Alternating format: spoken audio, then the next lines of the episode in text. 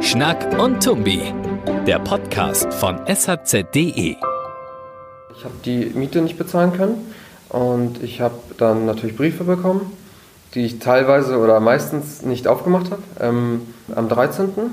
standen dann Frau Bernhard und Gerichtsverzieher, Vermieter, die waren dann zu sechst, standen die vor meiner Tür und dann hieß es ja, ähm, sie müssen die Wohnung verlassen, Räumung.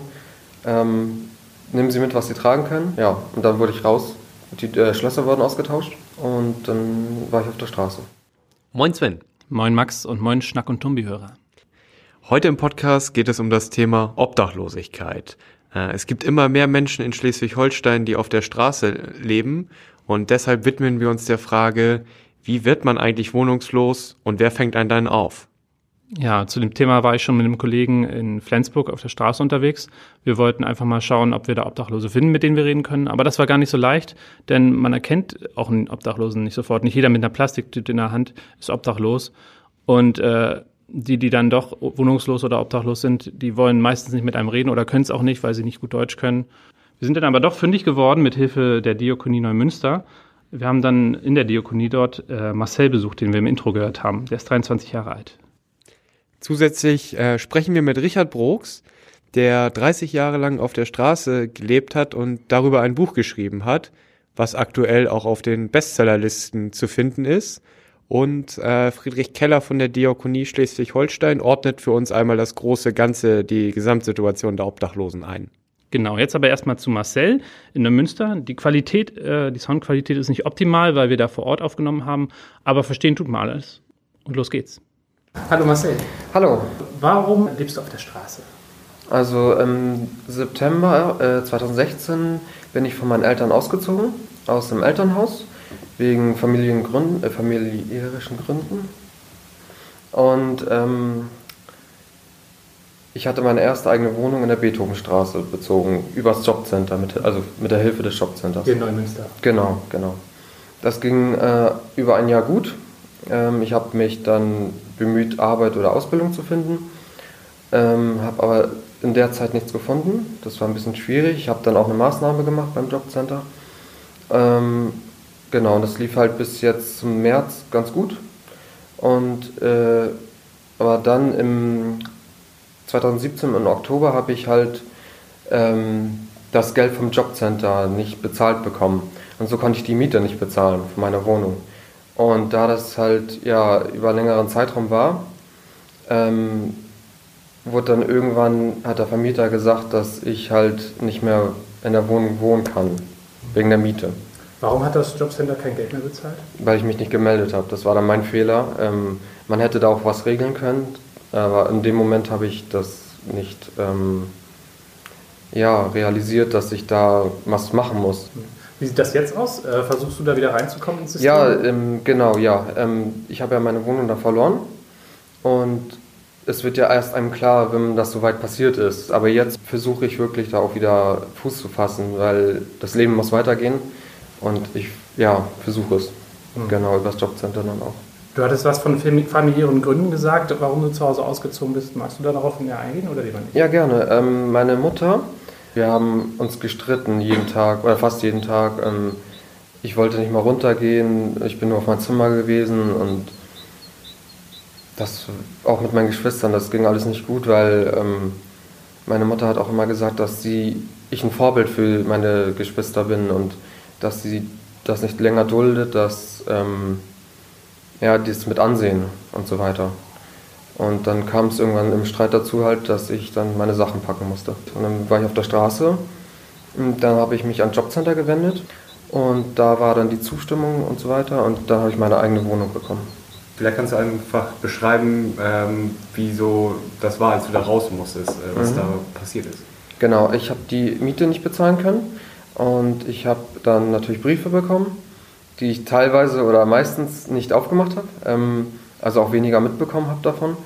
Ähm, genau, und dann ähm, am 13. standen dann Frau Bernhard und Gerichtsverzieher, Vermieter, die waren dann zu sechst, standen die vor meiner Tür. Und dann hieß es ja, ähm, Sie müssen die Wohnung verlassen, Räumung, ähm, nehmen Sie mit, was Sie tragen können. Und da war ich natürlich, boah, okay, ähm, gut, ja. Und dann wurde ich raus, die äh, Schlösser wurden ausgetauscht und dann war ich auf der Straße.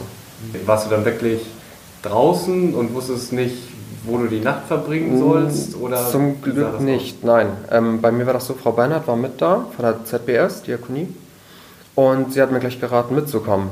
Ähm, da ich aber zu dem Zeitpunkt äh, so ein bisschen so, ein- ich wusste nicht, was ich tun soll, habe ich mir erstmal gedacht, so, weil ich auch ein bisschen zu, also schüchtern und so weiter bin und mir das nicht vorstellen konnte, war ich im Gedanken zuerst, hm, soll ich da mitgehen oder nicht? Und ich hatte auch ähm, Campingausrüstung, Zelt und äh, Rucksack und so weiter und Schlafsack. Ähm, dann war meine erste Idee natürlich erstmal irgendwo ähm, ja, zu zelten.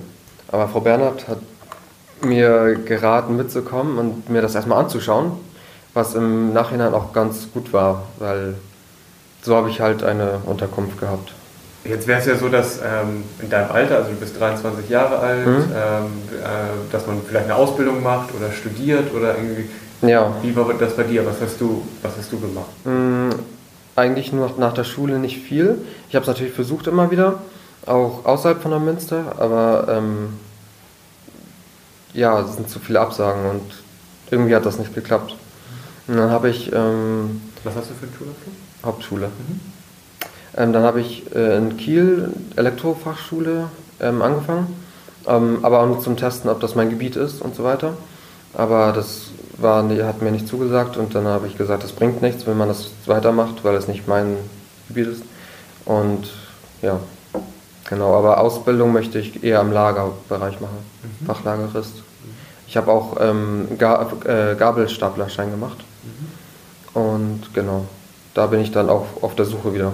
Also jetzt aktuell momentan. Ja, also es geht los, nachdem ich die Wohnung, äh, eine neue Wohnung bekommen habe, weil jetzt ist schwierig, sich da, man kann natürlich ins Spitz gehen und seine ähm, Lebenslauf und so weiter aktualisieren, aber hier ähm, ohne PC und so weiter ist ein bisschen schwieriger. Genau. Und ähm, ich bekomme zurzeit noch kein Geld. Das wird erst, ähm, ja, wahrscheinlich nächste Woche. Und die Sachen, da die Bewerbungskosten und so weiter, das ist schwieriger. Deswegen kommt das erst noch. Äh, wie kommst du denn über die Runden? Du bekommst kein Geld? Genau. Ähm, das ist so, in der ZBS bekommen wir abends immer vom Bäcker Brötchen. Ähm, da können wir uns dann abends immer zum Abendessen was nehmen. Ähm, genau, und ich habe jetzt, da der Antrag von ALG, ALG 2 ähm, läuft, Lebensmittelgutscheine bekommen. Äh, 30 Euro und da konnte ich mir dann ähm, Lebensmittel kaufen für eine Woche. Genau. Und ähm, zurzeit habe ich halt nichts mehr. Und da muss ich mir halt ja, was nehmen, was da ist, was kommt. Ist da, da ist wahrscheinlich nicht viel drin, außer so Grundnahrungsmittel, was ja. Nee, genau. Mhm. Brötchen, ähm, teilweise kommt auch mittags von der Tafel. Ähm, Paprika, Gurken, Salate, die dann aber auch schon gerade abgelaufen sind vom Haltbarkeitsdatum. Aber sie sind trotzdem noch gut. Äh, was, was, was machst du denn eigentlich den ganzen Tag jetzt? Ist da auch viel Langeweile? Ja, ähm, zum größten Teil ja. Wir stehen morgens auf ähm, um 8 Uhr, dann um 9 Uhr äh, duschen und so weiter fertig. Und dann geht es natürlich, was man erledigen muss. Jobcenter, je nachdem, dann Frau Bernhard, mal ein Gespräch, was ansteht. Mit der Wohnung, alles. Äh, ich habe ein Wohnungsangebot, hab, äh, eine Wohnungsbesichtigung gehabt. Und da dann alles regeln. Und ähm, zum größten Teil hat man das bis um 11 Uhr geregelt, alles fertig. Und dann heißt es bis abends, ja, was mache ich jetzt? Und dann muss man sich eine Beschäftigung suchen. Und was ist das? Bei mir ähm, Handyspiele. Genau, ja, also Internet und ja. Das mit dem Handy, äh, das musst du ja auch bezahlen. Ne? Kriegst du da auch Unterstützung Genau. oder musst du das dann abzwacken von dem Geld, was du kriegst? Ja, das ist Prepaid, das müsste ich mir dann, ich habe jetzt für diesen Monat was geliehen. Äh, ja, Wo aber leist du das? Bei Freunden? bei meinem Onkel jetzt. Der hat mir das, ja, weil er das ja hat. Und dann haben wir gesagt, ich zahle ihm das zurück, sobald ich das bekomme. Aber es ist blöd, wenn man sich überall was leiht und das nicht zurückgeben kann. Das sollte man nicht tun. Kriegst du denn sonst noch Unterstützung von Familie oder Freunden? Nee, gar nicht. Also zu meinen Eltern oder meiner Mutter ist halt auch kein Kontakt seit Weihnachten. Ich war einmal da, aber das war nicht wirklich gut. Aber seitdem über WhatsApp schreibt man mal, aber das war's. Versuchst du da wieder Kontakt aufzunehmen? Wird es abgeblockt oder hältst du Ehrlich dich da auch zurück? gesagt halte ich mich mittlerweile zurück. Ich habe es am Anfang wieder versucht, aber das ist, nee, vielleicht kommt das irgendwann wieder, aber zurzeit nicht. Du hast ja eben schon ein bisschen beschrieben, wie so dein Tagesablauf im Moment äh, aussieht. Mhm. Wie ist das mit den, mit den anderen Leuten hier äh, in der Einrichtung, äh, in der Unterkunft? Äh, verstehst du dich gut mit denen? Ja, also am Anfang war ich natürlich zurückgehalten und habe ähm, erstmal, ja, macht ihr euer Zeug, ich möchte erstmal alleine sein, in Ruhe. Aber dann kommt man irgendwie ins Gespräch und dann lernt man die Leute kennen und ähm, sie haben natürlich auch die gleichen Probleme wie ich. Und dann tauscht man sich aus und es sind auch alle wirklich freundlich und ähm, ja, also man versteht sich gut. Also es gibt keine Probleme oder so oder Aggressivitäten, dass sich irgendwie angegangen wird oder Ich habe davon gehört, aber ähm, es ist sehr selten, falls es mal passiert oder passiert ist.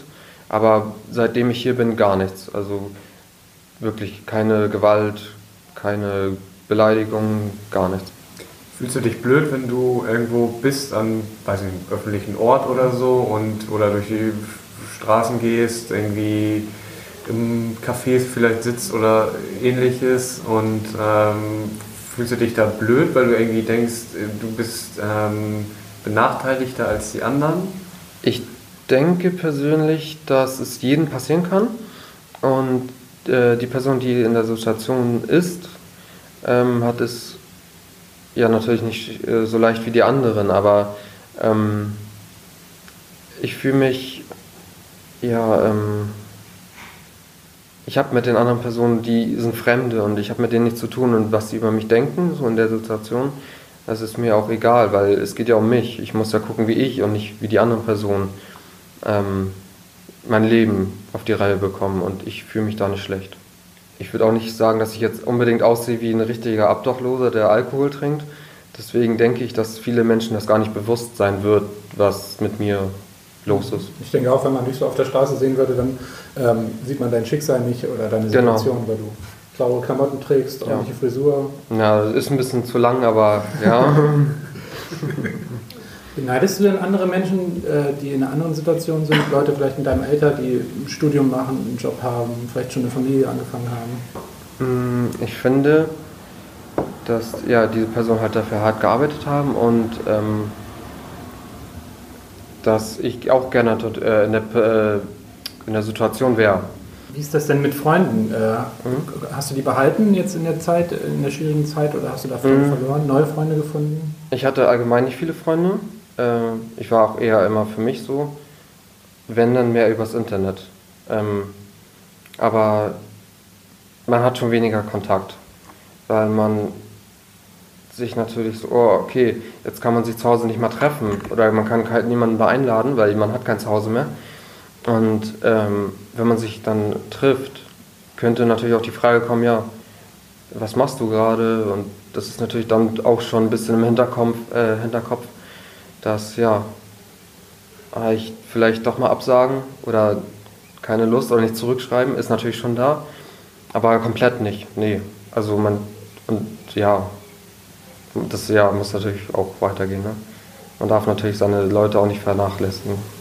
Ich weiß nicht, wie das hier bei den Leuten ist, ähm, die man hier so kennenlernt mit äh, Alkohol und Drogen. Hast du Angst, dass ähm, du über deinen, also in dem Umfeld oder so, in dem man vielleicht steckt, dass du irgendwie dadurch auf die äh, schiefe Bahn geraten könntest oder irgendwie was machen könntest, was du eigentlich gar nicht möchtest?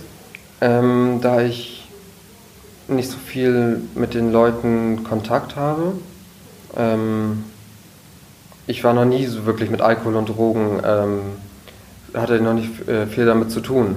Und für mich ist das auch keine Frage, da reinzukommen, weil das ist nicht mein Ding.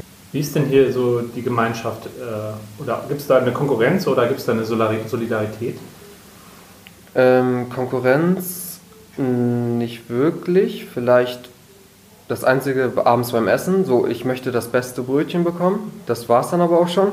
Jeder hat sein Zimmer, jeder hat sein Bett. Also da ist nicht, äh, ja, Konkurrenz gibt es nicht.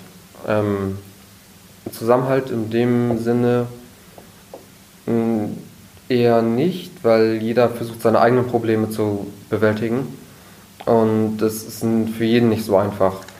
Und dann noch auf andere Leute, ähm, ja, andere Leute zu helfen, das ist echt schwierig in, dem, in der Situation natürlich. Aber ich würde ja sagen, dass jeder für sich ähm, versucht, das zu regeln. Bist du denn mit deinem Alter eher die Ausnahme? Sind das eher ältere Leute oder sind noch andere? Ja, nein, nicht die Ausnahme. Es gibt viele Jüngere als ich, 18, 19. Dann gibt es natürlich auch welche in meinem Alter und natürlich auch ältere. Also das äh, hat, ist ausgeglichen, würde ich sagen, ja. Hast du Angst davor, dass ähm, du, wenn du so ein bisschen in die Zukunft guckst, dass du keinen Job finden könntest, dass du irgendwie dann doch irgendwann mal auf der, also auf der Straße landest, was irgendwie nicht weitergeht? Hast du Angst davor? Ja, ich denke, jeder, der in der Situation mal war, der fragt sich, ähm, wie das Leben weitergeht, ob, ich, äh, ob man das noch geregelt bekommt.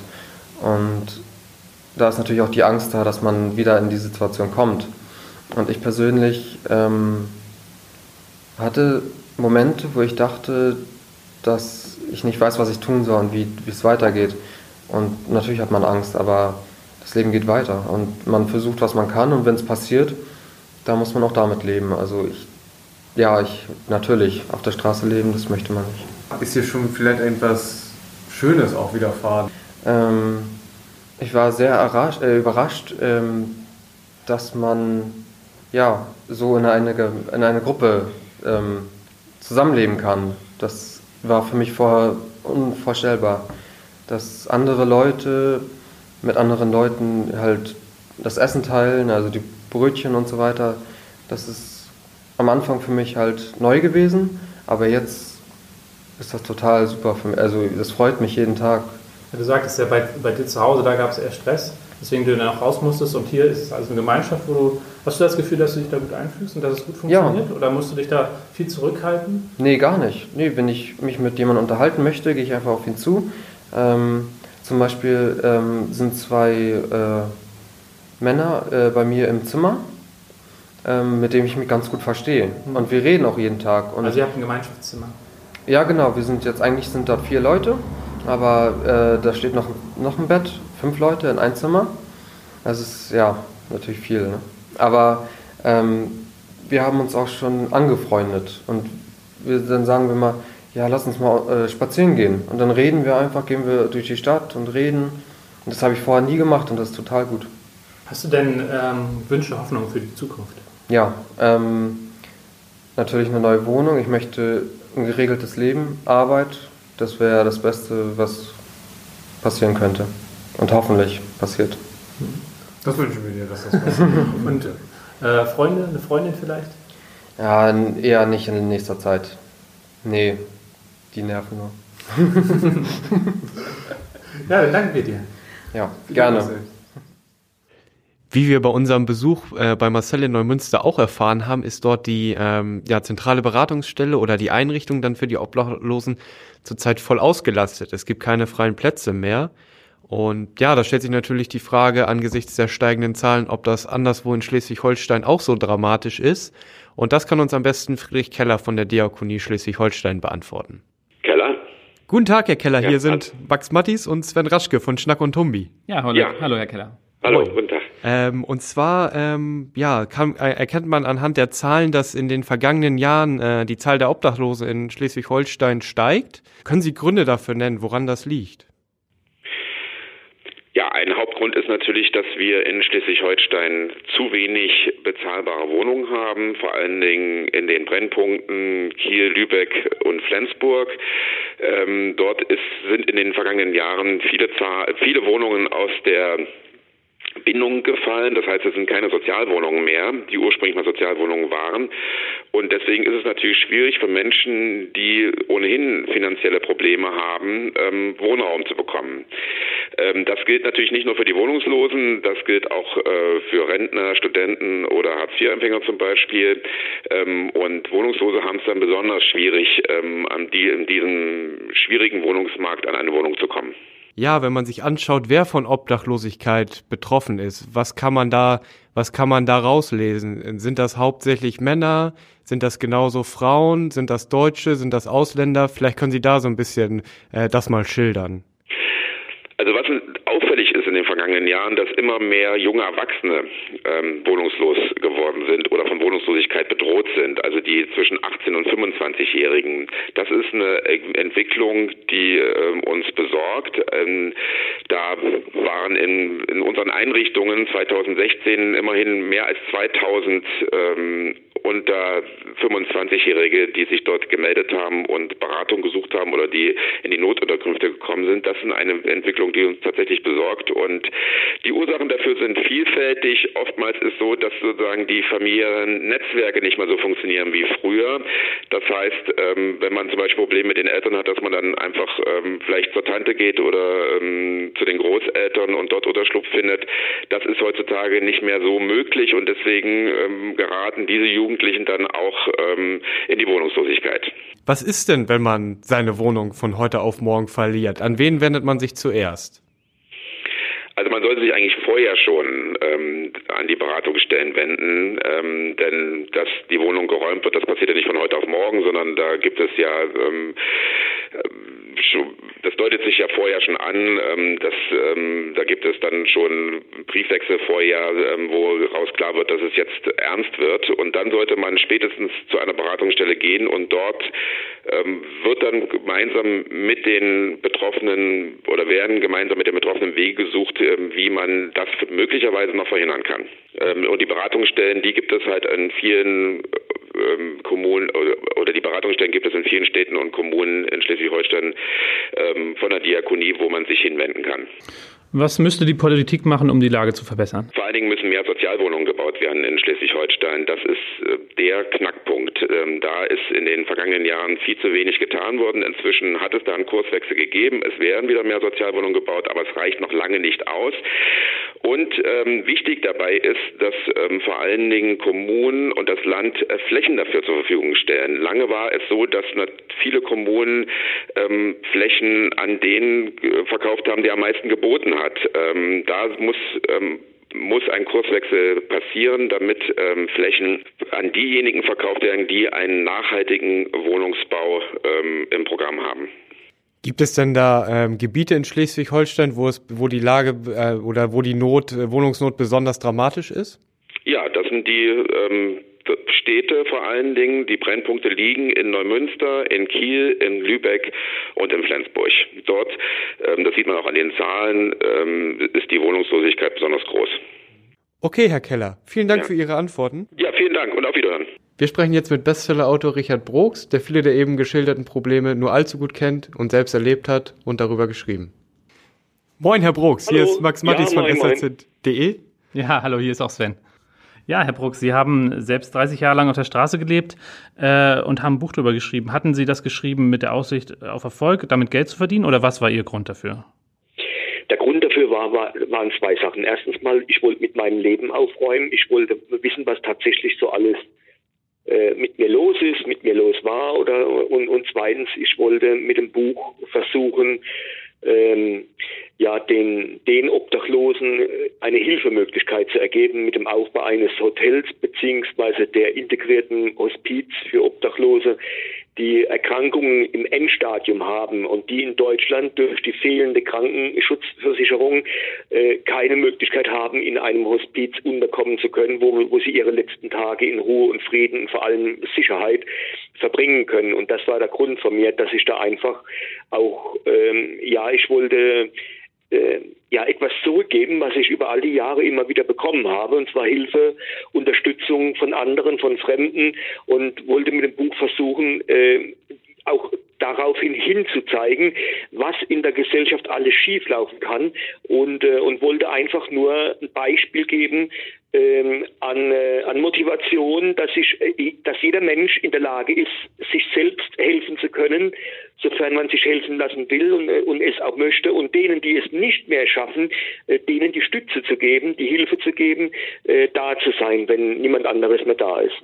Ja, wenn wir das richtig verstanden haben, dann nehmen Sie das Geld, was Sie mit dem Buch verdient auch nicht für sich, sondern sie helfen damit anderen Obdachlosen, eben mit diesem Projekt Sterbebegleitung Hospiz. Äh, definitiv ist so, dass die ganzen Tantiemen, dass die äh, erstmal angesammelt werden und äh, in der Hoffnung, dass es dann mir gelingt, dieses Hospiz aufzumachen. Ich bin auch äh, bundesweit unterwegs und begleite Obdachlose ähm, sofern äh, welche da sind. Man muss ja hoffen, also ich persönlich bin ja glücklich, wenn, wenn Obdachlose lange leben, wenn sie gut leben und alles. Und, äh, und bin natürlich traurig, wenn da ein Sterbefall ist oder wenn jemand am, äh, im, im, Krankenhaus ist und, und schwerst erkrankt ist und niemand da ist, der ihm hilft. Mhm. Nun nochmal zu Ihrem Buch. Ähm, da, ja, berichten Sie von, ich glaube, es gab in Ihrem Leben einige Wendepunkte so. Und einer ist vielleicht, äh, wie Sie Ende der 19, 1990er Jahre durch Zufall zum ersten Mal in einem Internetcafé landeten.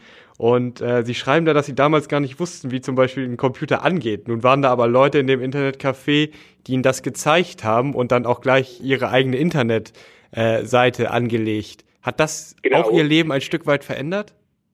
Natürlich, November 1999 in Berlin äh, habe ich äh, Erstkontakt gehabt zum Chaos Computer Club. Und äh, zu dem Zeitpunkt kannte ich mit Internet überhaupt nichts. Und die haben mir in drei Stunden quasi eine Lehrstunde verpasst, die bis heute noch durchwirkt. Und da bin ich dankbar dafür, dass, die, dass ich diese Leute kennenlernen durfte.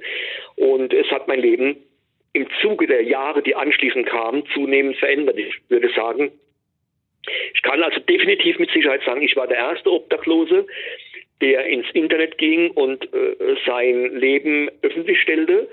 Immer mit dem Gedankengang, dass es durch das Lesen anderer besser geht, weil ich habe ja Stellen vermittelt, Adressen vermittelt. Ähm, ich nehme jetzt nur mal das Beispiel am Bundesland Schleswig-Holstein. Ähm, die ganzen Adressen, die ich dort veröffentlicht habe, von Flensburg bis, also von Flensburg hoch bis, äh, sagen wir mal, nach Pinneberg, das sind ja alles ähm, Stellen, die ich persönlich aufgesucht habe, wo ich sagen kann, dort bist du als obdachloser Mensch gut aufgehoben.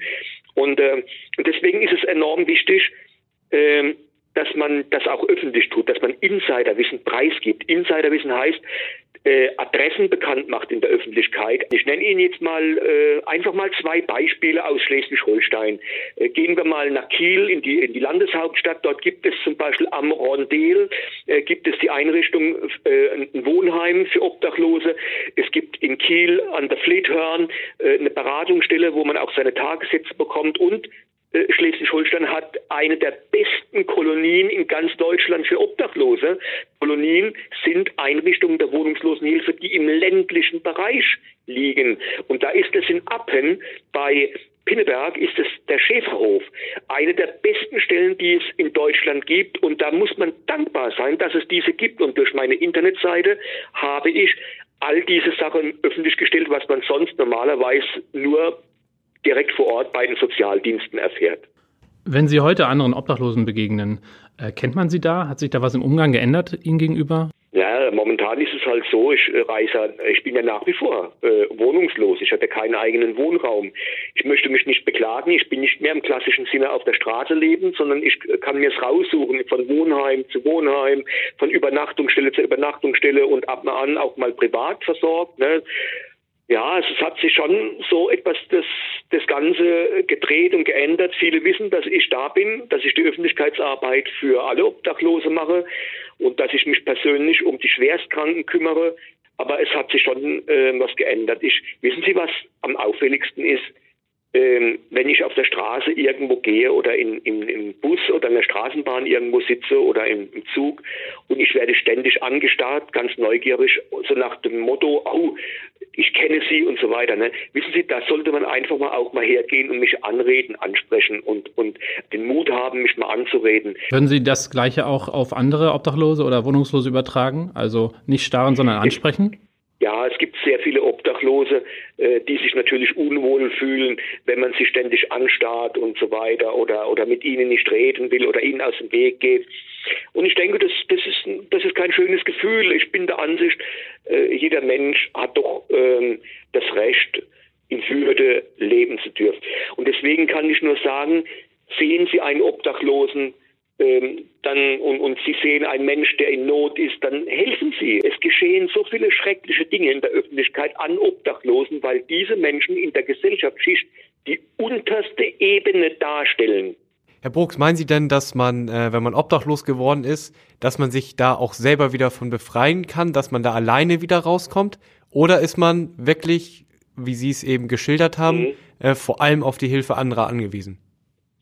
Ja, das ist, äh, ich gebe Ihnen zwei Antworten. Die erste Antwort ist, wenn jemand lange auf der Straße lebt äh, oder lange in der Obdachlosigkeit lebt, dann ist es sehr schwierig, diesen Menschen wieder da herauszunehmen, auch wenn dieser Mensch es will. Weil stellen Sie sich mal eines vor, Sie kommen an einem Ort und dann sagt man zu ihnen, du kannst hierher gerne bleiben, du hast hier eine Wohnung, du darfst hier bleiben, mach dir es einfach gut und gemütlich. Und dann erfährst du aber im Laufe der Zeit, dass die Umgebung, die Nachbarschaft gegen dich ist. Also willkommen sein bedeutet, man muss es vorleben, willkommen zu dürfen dich frei entfalten lassen. Ich bin für die Einführung vom Grundeinkommen und für die Abschaffung von Hartz IV. Denn Hartz IV hat diese ganze Gesellschaft, wie sie jetzt ist, geprägt, respektlos, würdelos. Zum Abschluss noch eine letzte Frage. Das ist alles nicht schön, die Situation auf der Straße, aber gab es denn auch positive Erlebnisse? Gibt es etwas, was äh, das Leben auf der Straße Positives bietet? Ja, ähm, zum Beispiel, wenn man in der Kindheit oder in der Jugend äh, schwere traumatische Erfahrungen gemacht hat, ähm, oder wenn jemand äh, lange nicht die Möglichkeit hatte, in Freiheit leben zu dürfen, dann ist dieses Zigeunerleben sprichwörtlich eine sehr, sehr schöne Sache. Ich persönlich habe das Zigeunerleben kennengelernt, ich habe es schätzen gelernt und äh, ich bin da in gewissem Sinne auch dankbar darüber ne, über diese Lebensform. Es ist ein Teil von Freisein, von Freiheit. Und deswegen, äh, man muss es auch so nehmen, viele Menschen, die auf der Straße leben, Obdachlose, die umherziehen, also die sogenannten Clochards, Berber und wie auch immer, das sind Menschen, die, äh, wenn sie denen ein Dach über dem Kopf geben, ist es schön und gut. Aber wenn Sie jetzt noch vier Wände drumherum bauen, dann fühlen diese Menschen sich auf Dauer eingeschlossen. Lassen Sie die Menschen egal wie sie sind, leben so wie sie sind. Und tun sie diese Menschen nicht umformen zu etwas, was sie vielleicht gar nicht werden wollen. Leben und leben lassen. Das bedeutet, eine gesunde Gesellschaft wird, wird jeden Menschen respektieren.